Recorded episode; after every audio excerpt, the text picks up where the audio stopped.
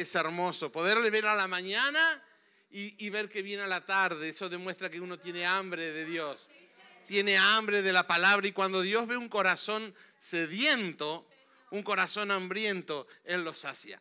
Él lo sacia. ¿eh? Por eso cuando eh, Jesús eh, se le presentó a aquella mujer samaritana que estaba en el pozo y, dice que estaba sacando agua y Jesús le dijo, si, si supieras quién está aquí, te pide agua.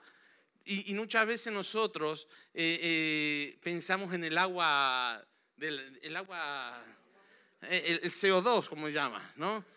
H2, o sea, yo ya decía, me confundí de fórmula. Menos mal que no soy químico. Si no, los mataba todos.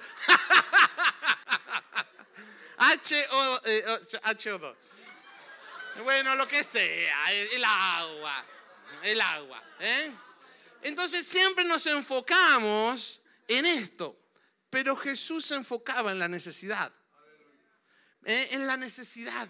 Si supieras quién te diera la necesidad que tú tienes, te será suplida. En la necesidad. Y muchas veces nosotros nos enfocamos en lo natural, pero Él se estaba enfocando en lo espiritual.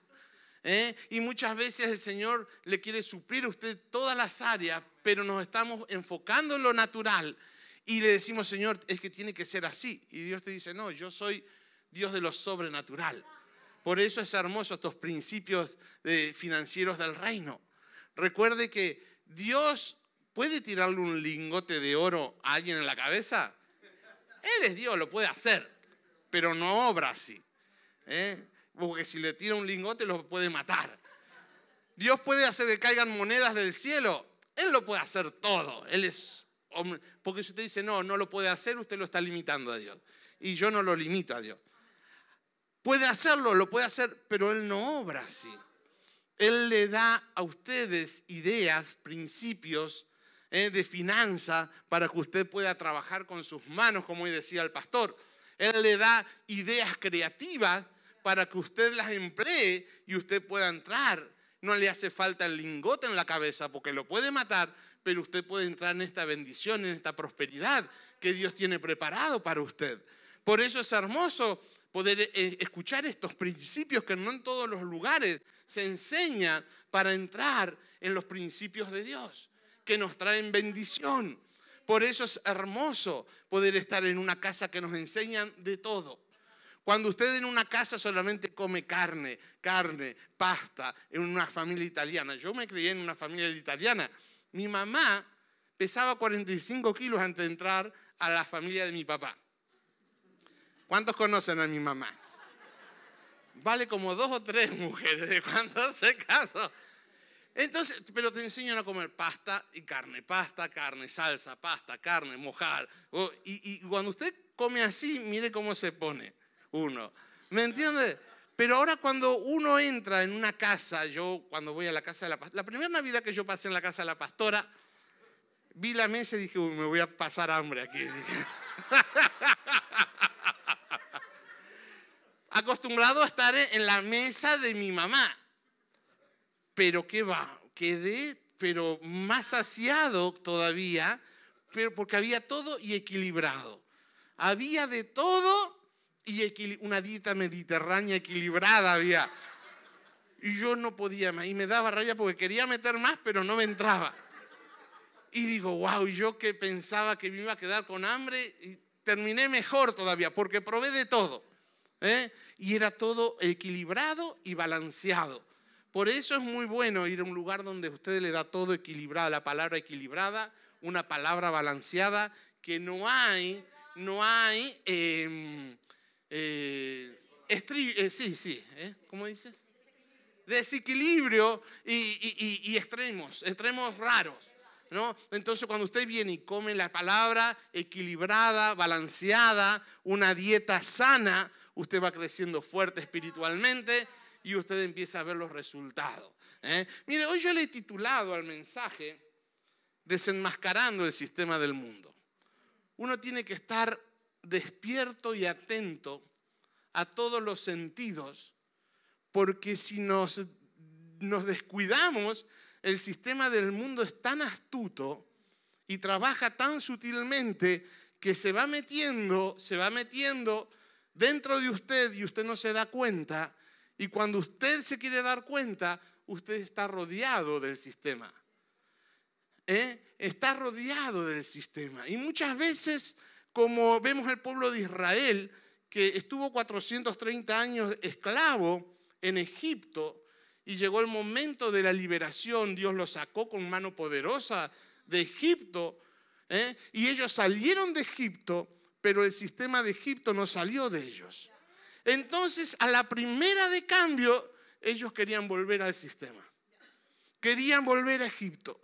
Y muchas veces así hay cristianos que Dios los restaura, los saca del mundo, vienen a la iglesia, pero el sistema del mundo sigue operando dentro de ellos que a la primera de cambio, cuando no ven lo que ellos esperaban o como ellos esperaban, tienden a irse al nuevo mundo. Y así estaba la iglesia, allá afuera y aquí adentro también. Así estaba. Porque a veces hablamos de la otra iglesia para no lastimar a nadie, pero hay más problemas aquí que en otros lados. Vamos a ser sinceros. Y hoy vamos a estar... ¿Y sabe por qué usted no se da cuenta? porque está tan enmascarado el sistema que usted no se da cuenta. Pero hoy vamos a estar hablando, por eso la palabra de hoy fue impresionante. ¿eh? Esto rompe fortalezas de por años, ¿eh? pero usted tiene que estar eh, prestando atención a la palabra, prestando atención. Y tenemos que tener cuidado como cristiano con la sintomatología de déficit de atención. Hay una sintomatología de déficit de atención muchas veces en la iglesia. Y Joel, ¿y qué es esto? Es cuando a veces la palabra, algunos dicen que Dios no me habla, Dios, yo quiero escuchar la voz de Dios, pero Dios no me habla. Pero hay un déficit de atención en nuestra mente que Dios está hablando, pero no nos deja escuchar lo que Dios dice porque estamos distraídos. El déficit de atención es cuando alguien está distraído. Cuando un papá tiene un hijo con déficit de atención, la maestra dice, mira, tenemos un problema. Hay que buscarle una solución y hay que prestarle ayuda para corregir este déficit de atención. Y muchas veces en la iglesia hay cristianos que vienen a la iglesia, dicen ser cristianos, pero es tan grande y tan fuerte el ruido que tienen en su cabeza que le está produciendo un déficit de atención a lo que Dios quiere decirle y dice, Dios no me habla. Y ese es el sistema del mundo trabajando, porque Jesús mismo dijo, el príncipe de este mundo, cegó el entendimiento para que la palabra no le sea revelada. Entonces una de las maquinaciones del enemigo, lo vimos la otra vez, es cegar su entendimiento para que la palabra no se la revele y usted siga en el sistema de este mundo. Pero usted dice, no, yo ya salí del mundo. Sí, salió del mundo, puede ser que venga a la iglesia, pero el sistema no salió de uno. ¿eh? Por eso es muy importante prestar atención a la palabra de Dios. Si estamos en la alabanza y estamos alabando al Señor y adorando al Señor, y, estamos en la hora de la ofrenda, están enseñando estos principios, o ahora como en la palabra, y a usted está, le suena el móvil, y usted quita la atención de aquí y se empieza a mirar lo que le dicen en el móvil, usted tiene un déficit de atención a lo espiritual. Eso se llama un déficit de atención a lo espiritual. Por eso a veces uno se gira y, estamos alabando o, y se gira y ve a persona que está con el móvil, quizás respondiendo, quitando, y Dios que le está hablando, le está dando una palabra, pero como usted está enfocado en esto, y desenfocado en lo que Dios le está diciendo, Dios le habla y la bendición pasa y usted ni cuenta se da. Ni cuenta se da. Y por eso es muy importante. Entonces, necesitamos enfocarnos en lo que Dios tiene para nosotros.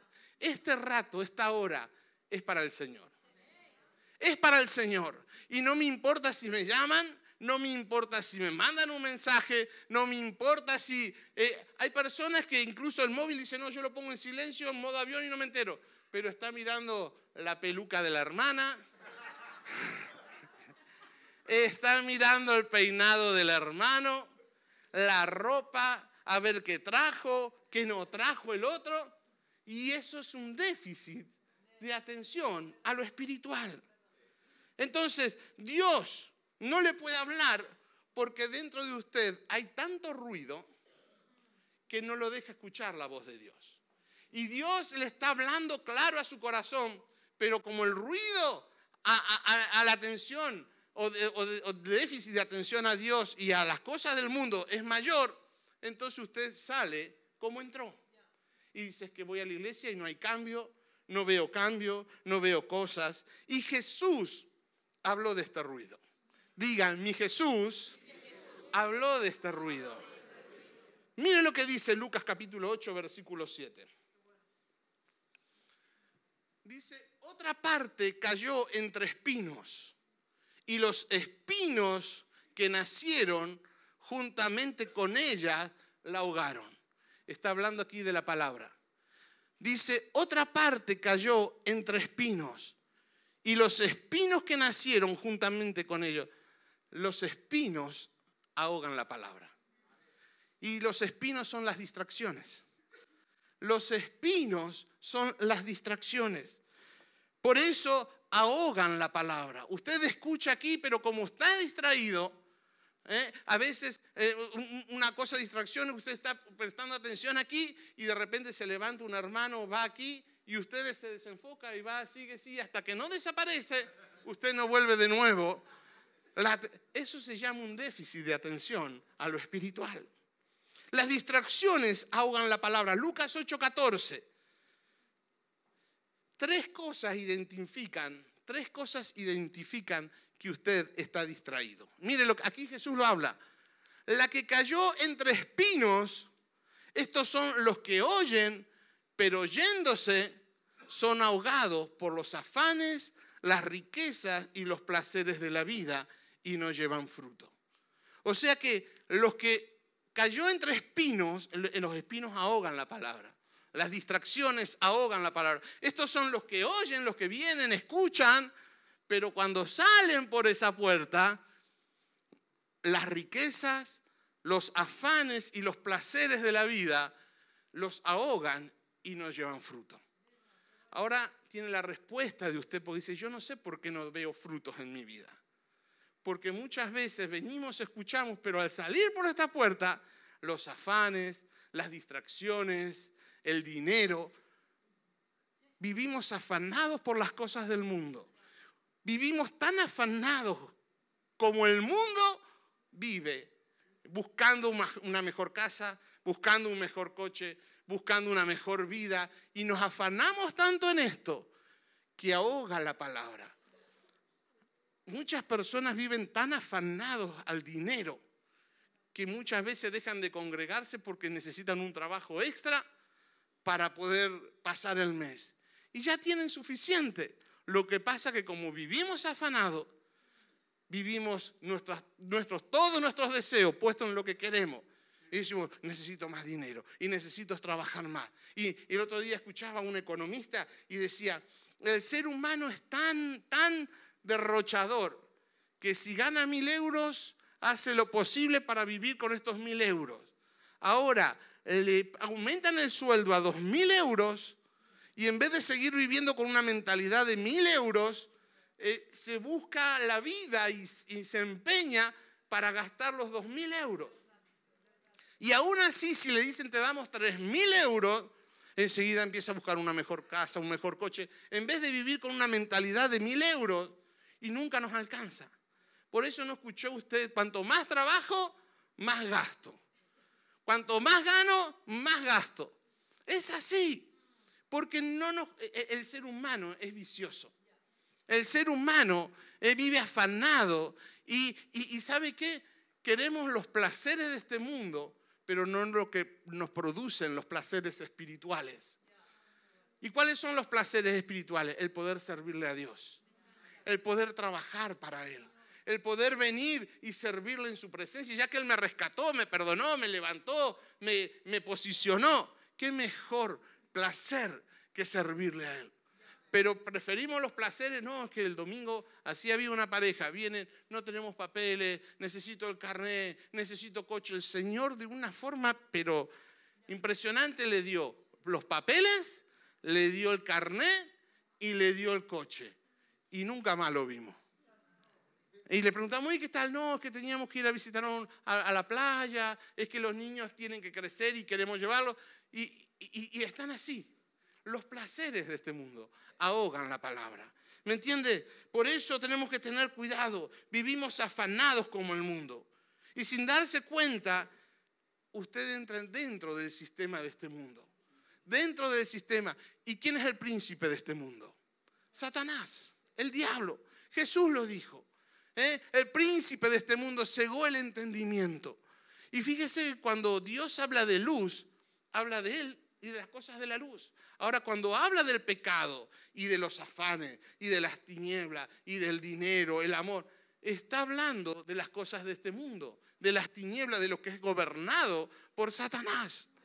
¿Me entiende? Y a veces no nos damos cuenta y nos vamos metiendo. Y nos vamos metiendo. El otro día mi hijo viene triste del colegio, papá, dijo la señorita que tal día mm, los que no van a ir disfrazados de demoñete que no vayan al cole. Y digo, ¿cómo? Y dice, sí, no, que no podemos ir. Escucha, yo pago para el cole lo que sea y no te van a aceptar porque no vas disfrazado de moñete. Ahora yo le digo, bueno, no pasa nada, disfrazate de moñete total, las intenciones, el Señor mira las intenciones. No. Digo, yo voy a ir voy a hablar con la señorita. Y la, mi mujer me dice, no, no vayas tú, déjame a mí. No, voy y hablo con quien haga falta. Y si me, por eso me pongo ahí. Pero yo pago a mi hijo que vaya al colegio como quiera. ¿Me entiende? Como quiera, pero que se tiene que disfrazar de demonio porque lo dicen ellos, el sistema. Ahora alguien que está así turbio, que no sabe bien, dice, bueno, déjalo, es niño, no pasa nada. No, el sistema si no se va metiendo, se va metiendo. ¿Me entiende? Y ahora el cristiano tiene que estar bien posicionado. ¿eh? Y si no hace falta, mira, no vaya, mejor me lo llevo yo y, tal. Pero que va al colegio, va a ir. Y si no, me voy yo y me siento al lado de él, mire. Y estudiamos juntos.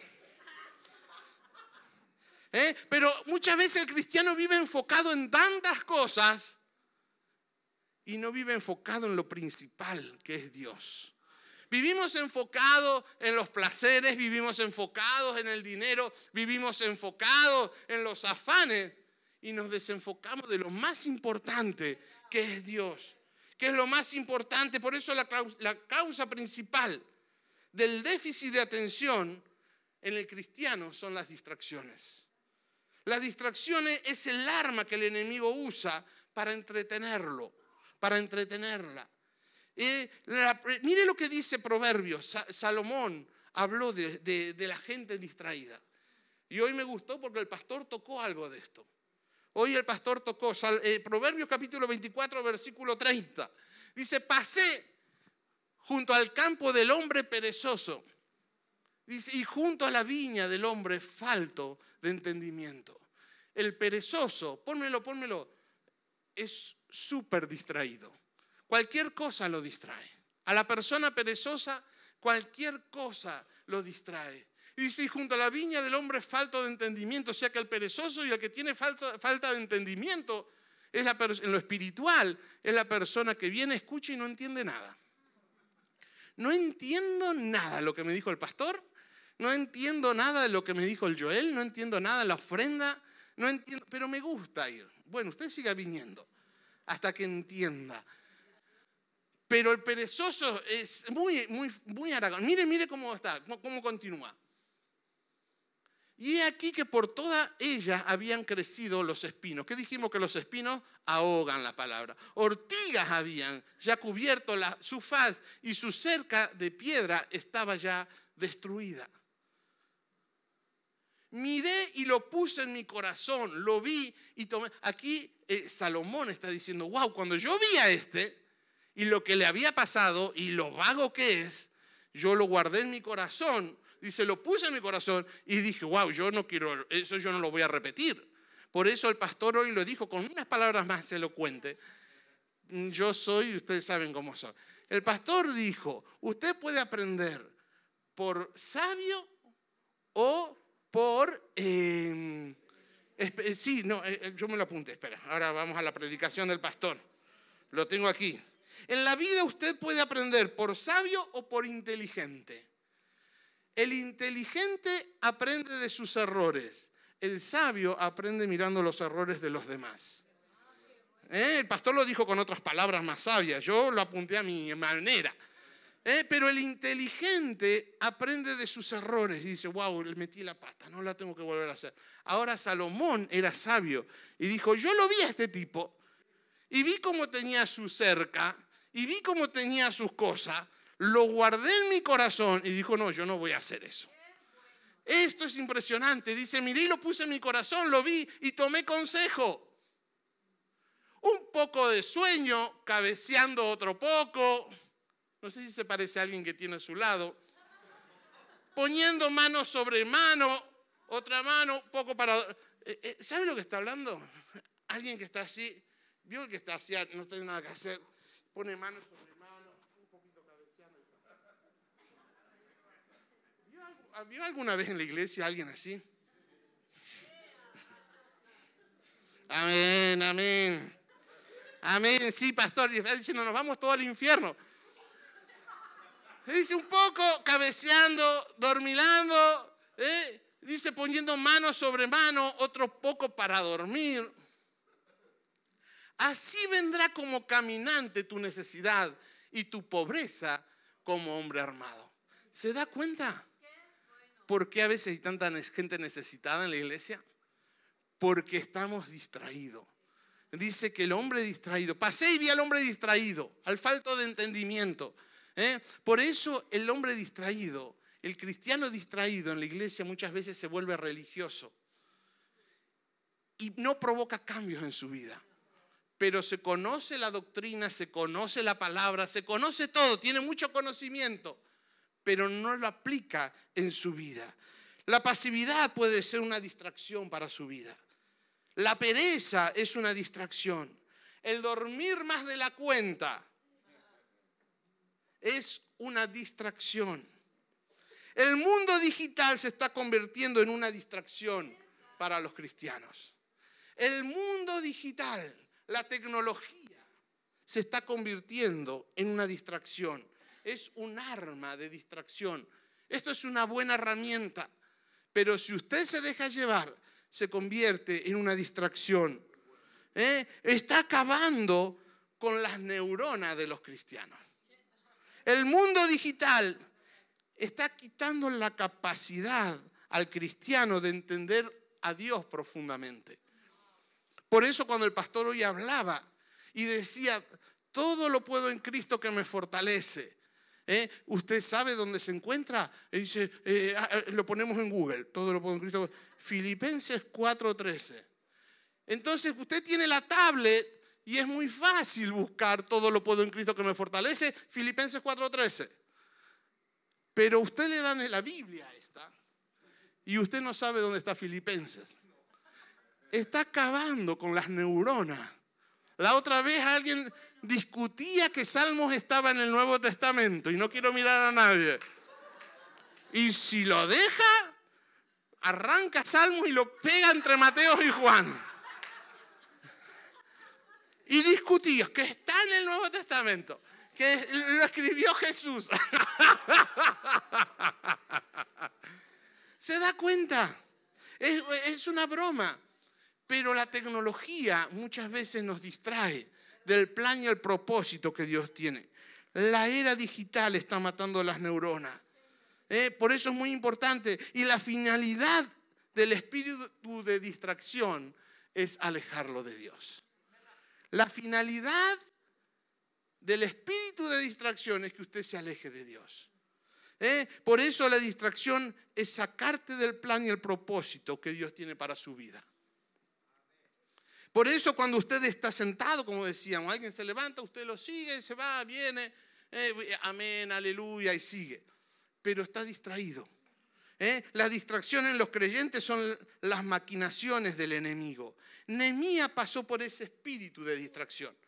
Nemías, mire lo que dice Nemías, capítulo 6, del 1 al 9. Dice, cuando, vamos a ir rápido. Dice, cuando oyeron Zambalat y Tobías y Gesén el árabe y los demás de nuestros enemigos que yo había edificado el muro y que no quedaba en él pórtico, aunque hasta aquel tiempo no había puesto las hojas en las puertas, Zambalat y Gesén enviaron a decirme, ven, ¿ves? Distracción él tenía un motivo y un propósito, levantar, porque Nehemías se enteró que el pueblo de Dios, las familias habían sido dispersas, que el muro había sido tirado y él tuvo una carga en su corazón. Dice, yo voy a levantar el muro, voy a traer protección al pueblo y que las familias volvieran de nuevo a unirse. Ahora dice que cuando el enemigo se enteró, mandaron a distraerlo. Y le dijeron, ven y reunámonos en alguna de las aldeas en el campo de Ono mas ellos habían pensado mal, hacerme mal. El, espíritu de distracción siempre se llama Zambalat y Tobía. Siempre va a venir a distraerlo. Y más cuando usted quiere hacer algo para Dios, siempre va a venir este espíritu a distraerlo, porque son antiedificadores del reino. Ah, y, y, les envié mensajeros diciendo, yo hago una gran obra, no me puedo distraer no puedo ir. Yo estoy haciendo una gran, diga, diga conmigo, yo hago una gran obra. No me puedo distraer. Por eso no voy a escuchar chisme. No, dígalo, dígalo, ¿le cuesta? Dígalo, no voy a escuchar chisme, no voy a hablar chisme, no voy a hablar del pastor, de la pastora, del Joel, que está gordo. Dígalo. Dígalo, lo quiero escuchar.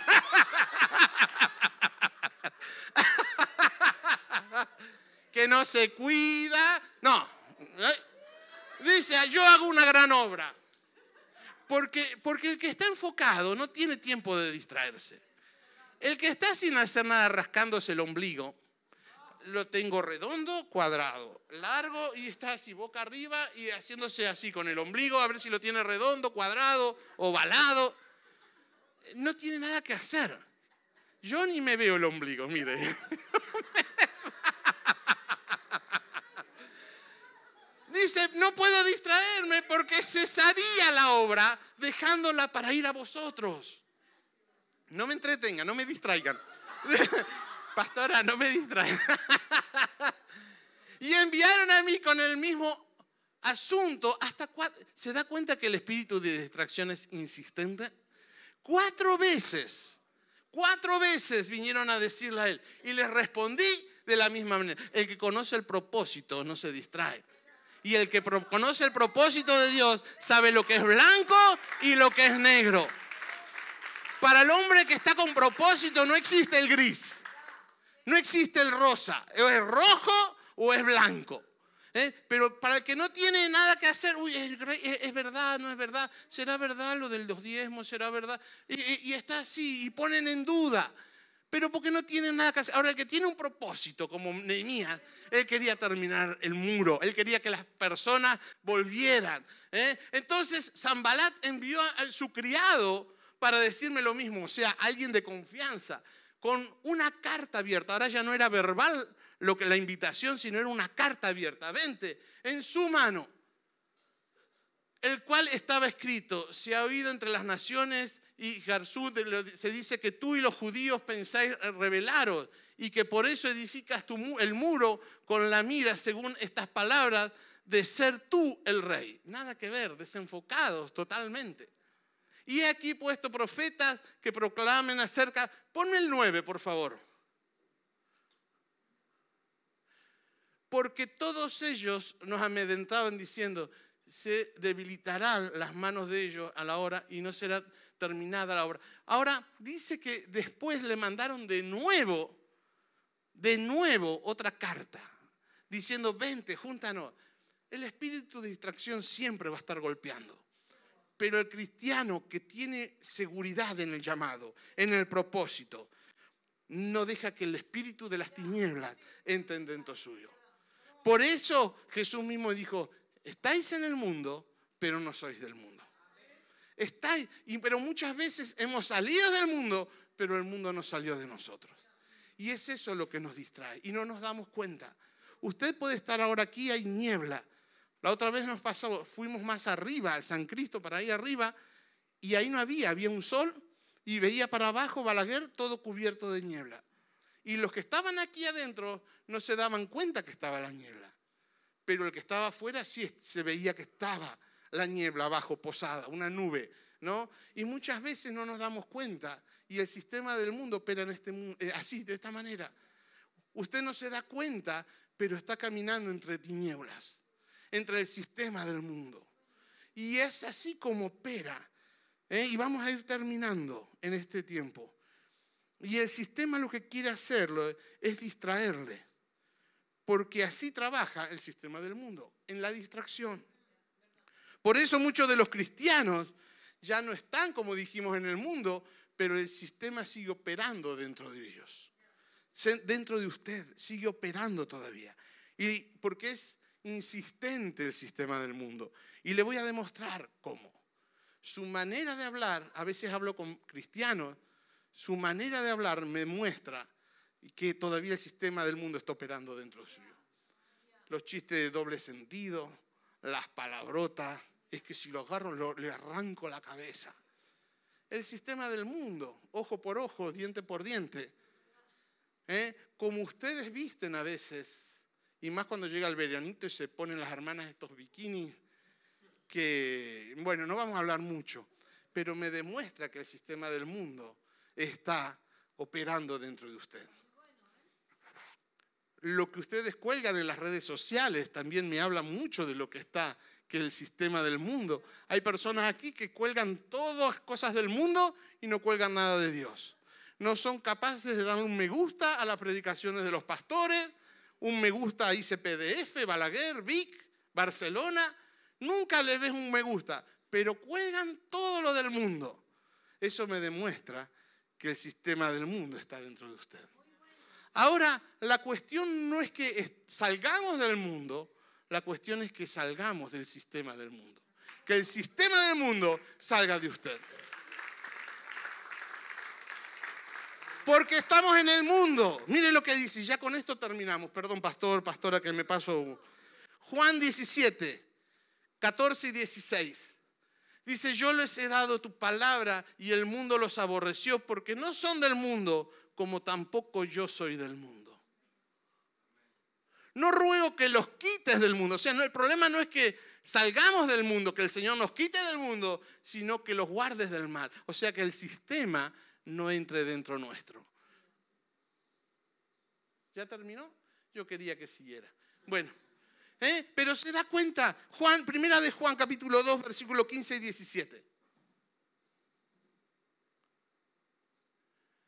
No améis al mundo ni las cosas que están en el mundo.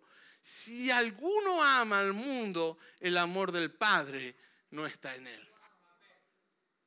Porque todo lo que hay en el mundo, los deseos de la carne, los deseos de los ojos y la vanagloria de la vida, no provienen del Padre, sino del mundo. Y el mundo pasa y sus deseos, pero el que hace la vamos a decirlo junto, el que hace la voluntad de Dios permanece para siempre. Por eso es tan hermoso poder hacer la voluntad de Dios. Tenemos que sacar el sistema del mundo de nuestro nuestro, dentro nuestro y empezar a hacer la voluntad de Dios. Enfocarnos en el plan y en el propósito que Dios tiene para nosotros. Y va a ver cómo su vida va a dar un giro por completo. Por completo va a girar su vida. ¿eh? Y usted va a estar contando las cosas poderosas que Dios ha hecho en su vida.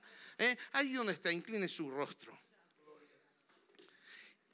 Y diga conmigo, Señor Jesús, gracias por tu palabra no me había dado cuenta que el sistema del mundo seguía operando dentro mío. Pero en esta noche yo invalido este sistema del mundo, echo fuera el sistema del mundo y me enfoco en ti. Perdona por haberme enfocado en tantas cosas y haberme desenfocado de ti, por haber tenido este déficit de atención espiritual a tu palabra, a todo lo que es de ti, Señor. Y en esta noche yo me vuelvo y tomo el compromiso de enfocarme en ti y ponerte a ti en primer lugar. Tú eres lo más importante para mí, Señor. Tú eres lo más importante, Señor, para mí. Señor, no quiero amar las cosas que están en el mundo, sino amarte a ti, Señor. No quiero que distraiga nada que no sea tu palabra, que no sea el mover de tu espíritu, tu reino, Señor. Renuncia a todo aquello pasado. Y yo sé que en ti soy una nueva criatura, Señor. Las cosas viejas pasaron, y aquí son hechas nuevas. Me enfoco en lo nuevo, me enfoco en tu propósito, me enfoco en el plan, en el llamado por el cual tú me enviaste y me has puesto en este lugar. En el nombre de Jesús. Amén, amén y amén. Les amamos, iglesia. Bendiciones.